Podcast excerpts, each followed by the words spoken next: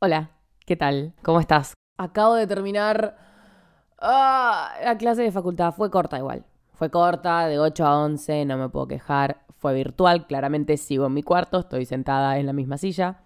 Y me vine directo a grabar. Antes de empezar, ¿saben qué? ¿Saben la noticia que tengo para darles? Lo... Vale, les va a chupar un huevo. Wow, es impresionante lo que les va a chupar un huevo. Pero logré corregir mi sueño.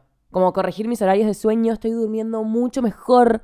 ¿Se acuerdan que hace un par de episodios creo que específicamente en el que se llama cansancio mental, les hablé sobre eso y les conté sobre cómo tengo que aprender a permitirme descansar y tengo que aprender a cerrar los ojos y a relajar un poco más y saber que si duermo 10 horas, eh, o sea, no va a pasar nada en el medio, como que me puedo dar ese espacio, me puedo dar ese tiempo. ¿Cuándo sucede eso en mi vida? Nunca. O sea, nunca yo duermo esa cantidad de horas, pero ni después de salir de joda. O sea, es una locura.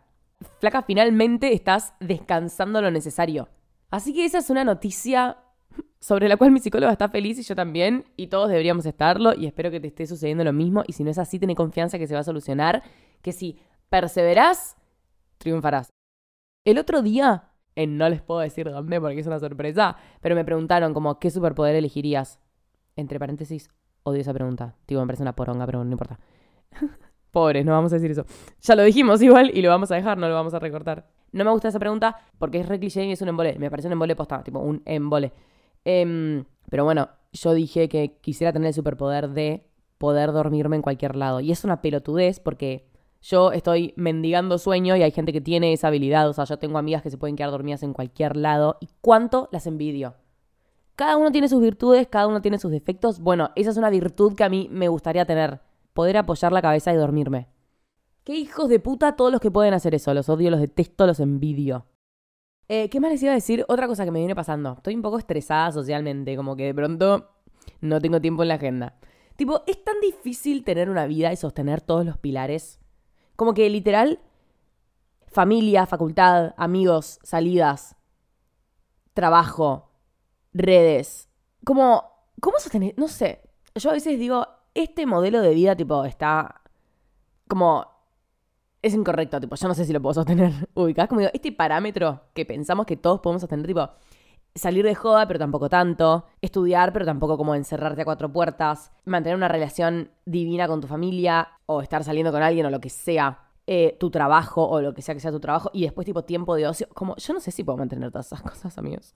Como que creo que recién estoy cayendo en, esa cuenta.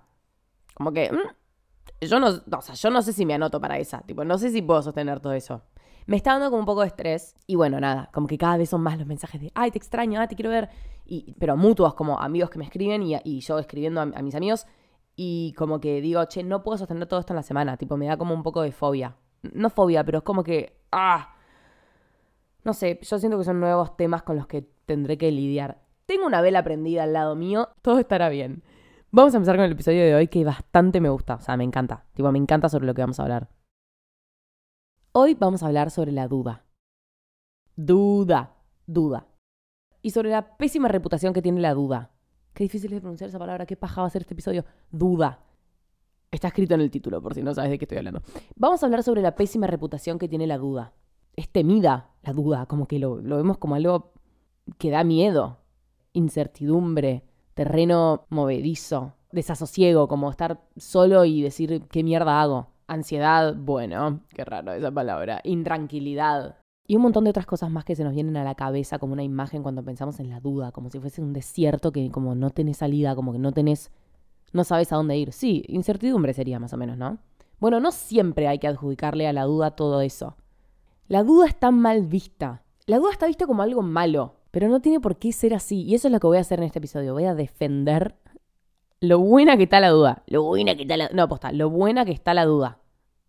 Dudar de algo, ya sea de seguir un camino o el otro, dudar de una relación, dudar de un trabajo, dudar de una decisión, dudar de una manera en la que vos te estás manejando, dudar de haberte teñido el pelo, dudar de cualquier pelotudez, está bueno, porque la duda, después de ser duda, si se soluciona esa duda, refuerza, ¿entendés? Supongamos que yo estoy siguiendo un camino.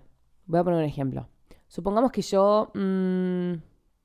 Espera, déjame pensarlo, porque así queda bien claro. Bueno, voy a poner un ejemplo personal. No lo iba a hacer, pero así se entiende más. Como que, ¿para qué ir a algo más lejano cuando puedo hablar de algo mucho más cercano y que seguramente pueda detallar con mucha más intensidad y precisión? Como que, ¿para qué no ser asertiva, no? A esta etapa de la vida y a esta etapa de este podcast. Em, me pasa, me pasa, no te voy a decir que me pasa seguido, pero me pasa. Yo estoy en un camino, ¿no? Eh, que ustedes saben y conocen desde que empecé en redes.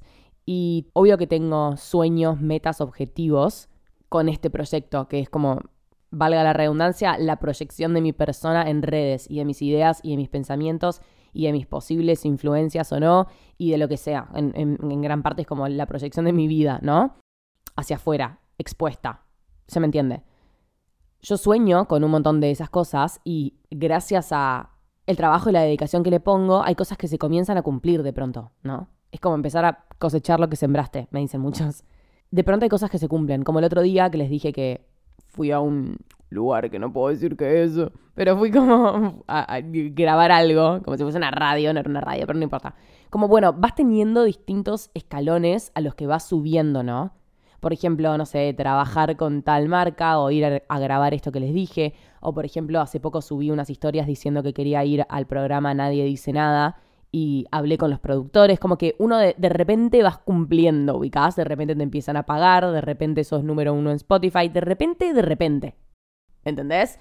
De repente, de repente todo esto. Y entonces eso, ese shock, hace que de pronto yo como que, ah, me siente en mi cama y diga, che, era esto. O sea, dude, ¿entendés? Eso hace que yo dude. El estar tan cerca del hecho hace que yo dude. Que es lógico, porque el estar cerca del hecho te da adrenalina y te da miedo al mismo tiempo, porque es como que te hable Mirta Legrand y te diga, che, Hachu, ¿querés venir mañana a almorzar? Y yo, sí, quiero, pero estoy cagada hasta las patas, ¿entendés? No sucedió eso, igual se enterarían.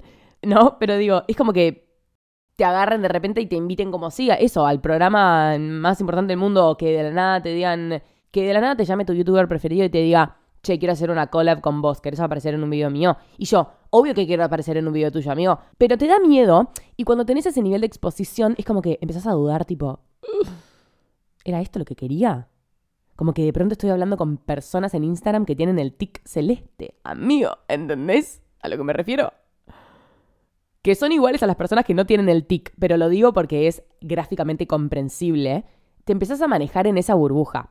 No digo que yo me esté manejando en esa burbuja, o quizás sí, por momentos sí, por momentos no, pero digo como, nada, es esa, ¿no? Como que entras en todo eso y decís, fa, tipo, ¿qué va a pasar si yo voy a este programa y de la nada como los seguidores empiezan a subir y la exposición empieza a subir, pero masivamente, no te estoy diciendo, porque sí, esto me pasó cuando fui al programa de Barassi, pero ahora te estoy diciendo como masivamente.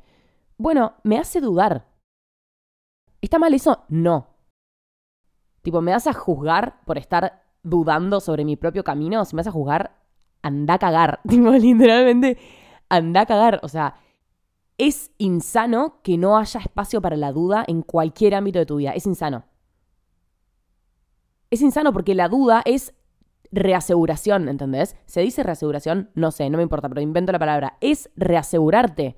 ¿Qué me pasa cuando yo me siento en mi cama y digo como, era este el camino, Hachu? Tipo, ¿estás segura, boluda? Como, mira cómo se siente ahora. ¿Qué pasa? Ahí hay una mezcla enorme de miedo, de vértigo y de como cumplir sueños. A veces es más fácil tener el sueño por cumplir que el sueño cumplido. A veces es mucho más fácil tener el sueño en la cabeza que cumplirlo definitivamente. Es como decir, ay, me quiero de viaje por todo el mundo, me chupa un huevo dejar Argentina, bla, bla, bla. Bueno, con el pasaje en mano, ¿Lo harías? Es mucho más fácil tener el sueño por cumplir. Es mucho más fácil y es muy fácil desistir cuando el sueño se está por cumplir. Por eso juro y juro y prometo que yo, cuando alguien cumple así un sueño de esa manera, alguien cerca mío, un sueño o un deseo, como que siempre posta trato de, de, felicitar. Poner el otro día me pasó que una amiga fue a un casting y yo le dije como, che, te felicito por haberlo hecho y por haberte animado, porque es muy fácil decir que no. ¿Entendés? Es como que vos decís, ay, eh, no sé, para dejar de empezar. Quiero actuar en la próxima serie del 13, quiero actuar en la próxima serie del 13, quiero actuar en la próxima serie del 13. Y claro, de la nada te llega un mail y te dicen, che, venite mañana, prepárate. Tres corios, cuatro escenas, aprendí a hacer la mortal para atrás y tenés que venir vestida como tal personaje. Y estoy seguro que muchos nada, ni lo pensarían ni lo harían, pero estoy seguro que muchos otros dirían como, che, es más fácil quedarme en mi casa. Entonces, sorry, no me quiero ir de tema, pero eso posta para mí siempre y siempre y siempre, siempre merece una, una felicitación. Felicitación. Merece una felicitación. Externa o interna. También me felicito a mí misma por hacerlo. Como, che, te felicito por haberte animado, por haber dicho que sí. Pero ese animarse no existe si antes no está la duda. Entonces, volviendo a la duda, no tiene que verse como algo peligroso. Porque en todo caso lo que hace es reasegurarte, como les dije, cuando estoy sentada en mi cama y digo, che, así se siente el camino de el éxito de la exposición, entre comillas, ¿es esto lo que querías? Está bien, o sea, me doy espacio al miedo y como al, al posible cambiar de camino. Tipo, che, ¿no quieres dejar todo y ponerte a trabajar de algo normal, entre muchas comillas, pero para que me entiendan rápido? No, la verdad que no quiero. La verdad que estoy bien así, la verdad que estoy feliz así, y obvio que hay cosas que dan miedo, pero no, sobrepaso la duda. Me gusta esto. Lo quiero, lo sigo eligiendo. Ok, buenísimo. Ahora, ¿quién piensan, cuál de las dos Jacintas piensan que está más segura de lo que está haciendo? ¿La que nunca se lo planteó y siguió el camino? ¿O la que se encontró con la duda y la sobrepasó reafirmándose a sí misma que es eso lo que quiere, que es eso lo que busca? Posta pregunto.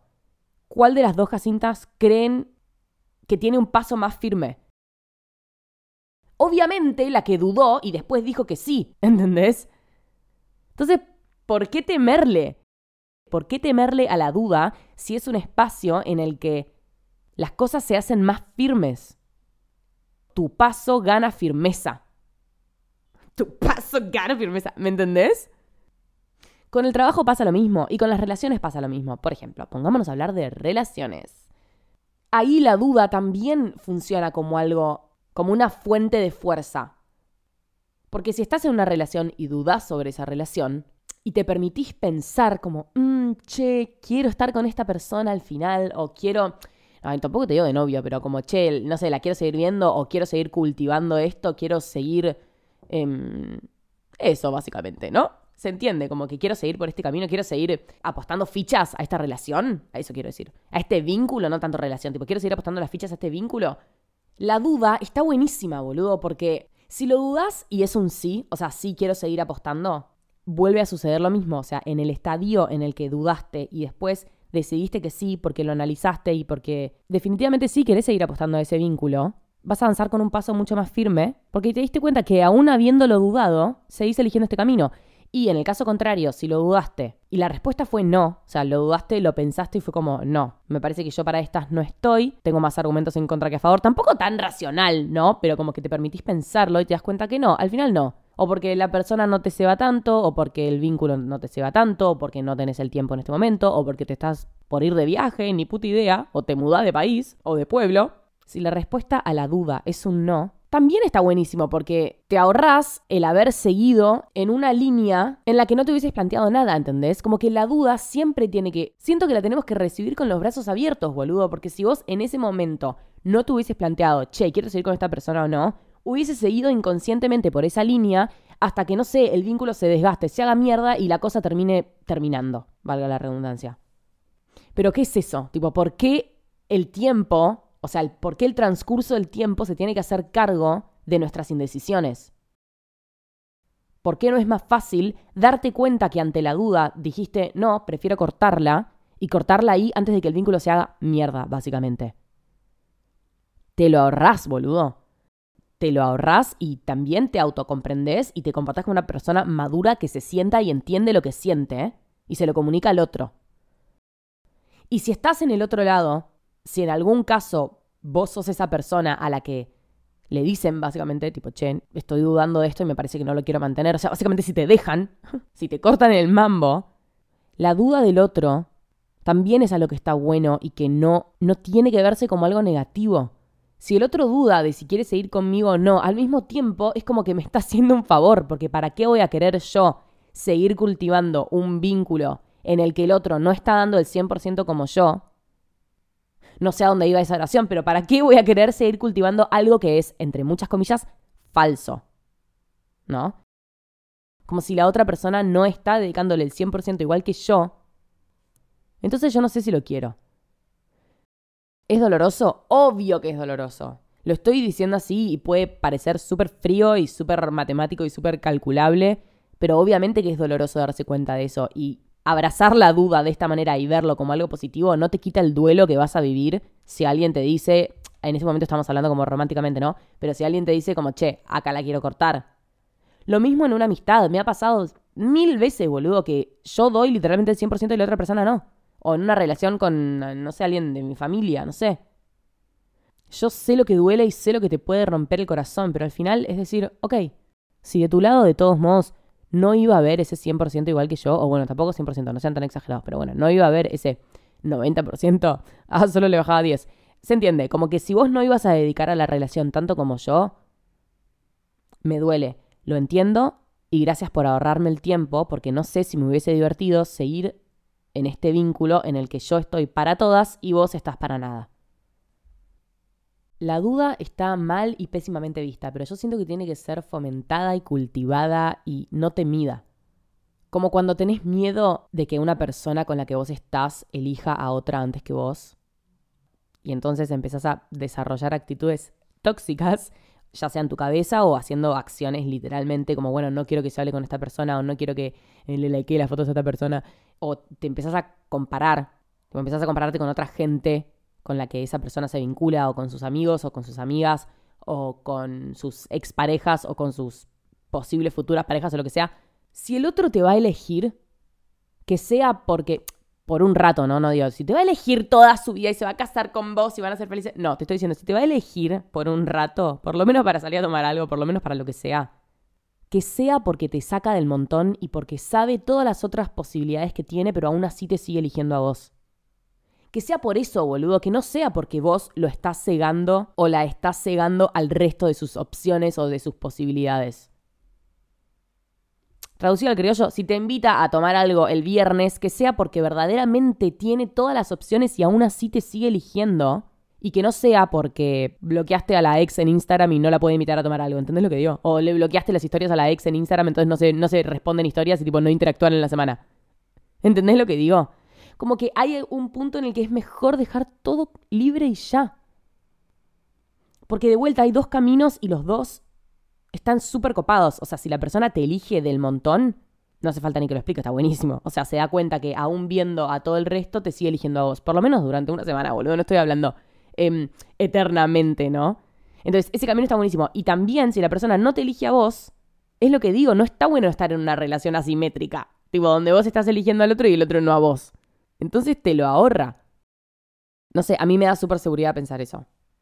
Creo que es algo que en vínculos es muy difícil porque claramente son dos cabezas que están pensando al mismo tiempo y sobre lo mismo. Uno no puede controlar lo que piensa el otro, pero sí podés como ir acompañando el proceso y, y tratar de entender que eso, o sea, somos muy egoístas y muy individualistas y estamos pensando todo el tiempo en nosotros y está bueno darse cuenta a veces que una relación es una relación solo porque hay dos fucking partes. Y que no sirve, no funciona y no te va a hacer bien si una está de acuerdo y la otra no. Cuando pensamos en relaciones amorosas entre primos, entre hermanos, entre amigos, tenemos que acostumbrarnos a entender que son dos partes. Y que no, me chupa un huevo que es lo que querés vos. Tenés que evaluar el contexto. No sirve como que juzgar una relación con los ojos cerrados. Tenés que entender el contexto y quién está del otro lado.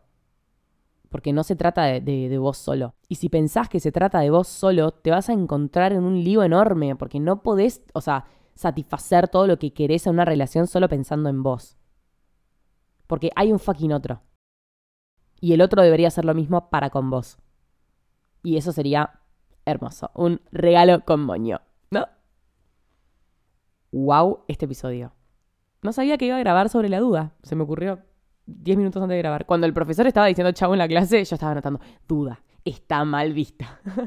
Así que acá está el episodio. ¡Ay, me encantó! Me encantó al final, quedé re contenta. Bueno, muchas gracias por escucharme hasta acá. Pronto se van a enterar de la sorpresa. No, Pronto no, estoy mintiendo, falta un poco todavía, pero no importa. Ustedes esperen, sean pacientes, ¿ok? Si te gustó este episodio, puedes ir a escuchar alguno viejo mío, que ya tengo como 25 y estoy segura que no escuchaste todos. Creo que por día me llegan 100 mensajes diciendo, sí escuché todos, hija de mil putas, saca más episodios. Bueno, chicos, acá estoy dándolo todo. Estoy sacando un episodio cada cinco días, tipo, no te puedes quejar. Sigan escuchando, sigan reproduciendo, sigan subiendo el podcast a sus historias, que veo cada historia, reposteo cada uno y estamos por llegar a las 200.000 reproducciones. Gracias por el cariño, el seguimiento, el amor, el apoyo, el compromiso con la causa. Gracias por haberme hecho llegar hasta los productores de Nadie Dice Nada en cuestión de minutos. Pobres pibes me decían, tipo, che, deciles que dejen de escribir porque me están saturando de Instagram. Y yo, perdón, no puedo. No, mentira, sí, yo les dije que no. Eh, bueno, basta, punto final. Te quiero, te amo y nos vemos en el próximo episodio.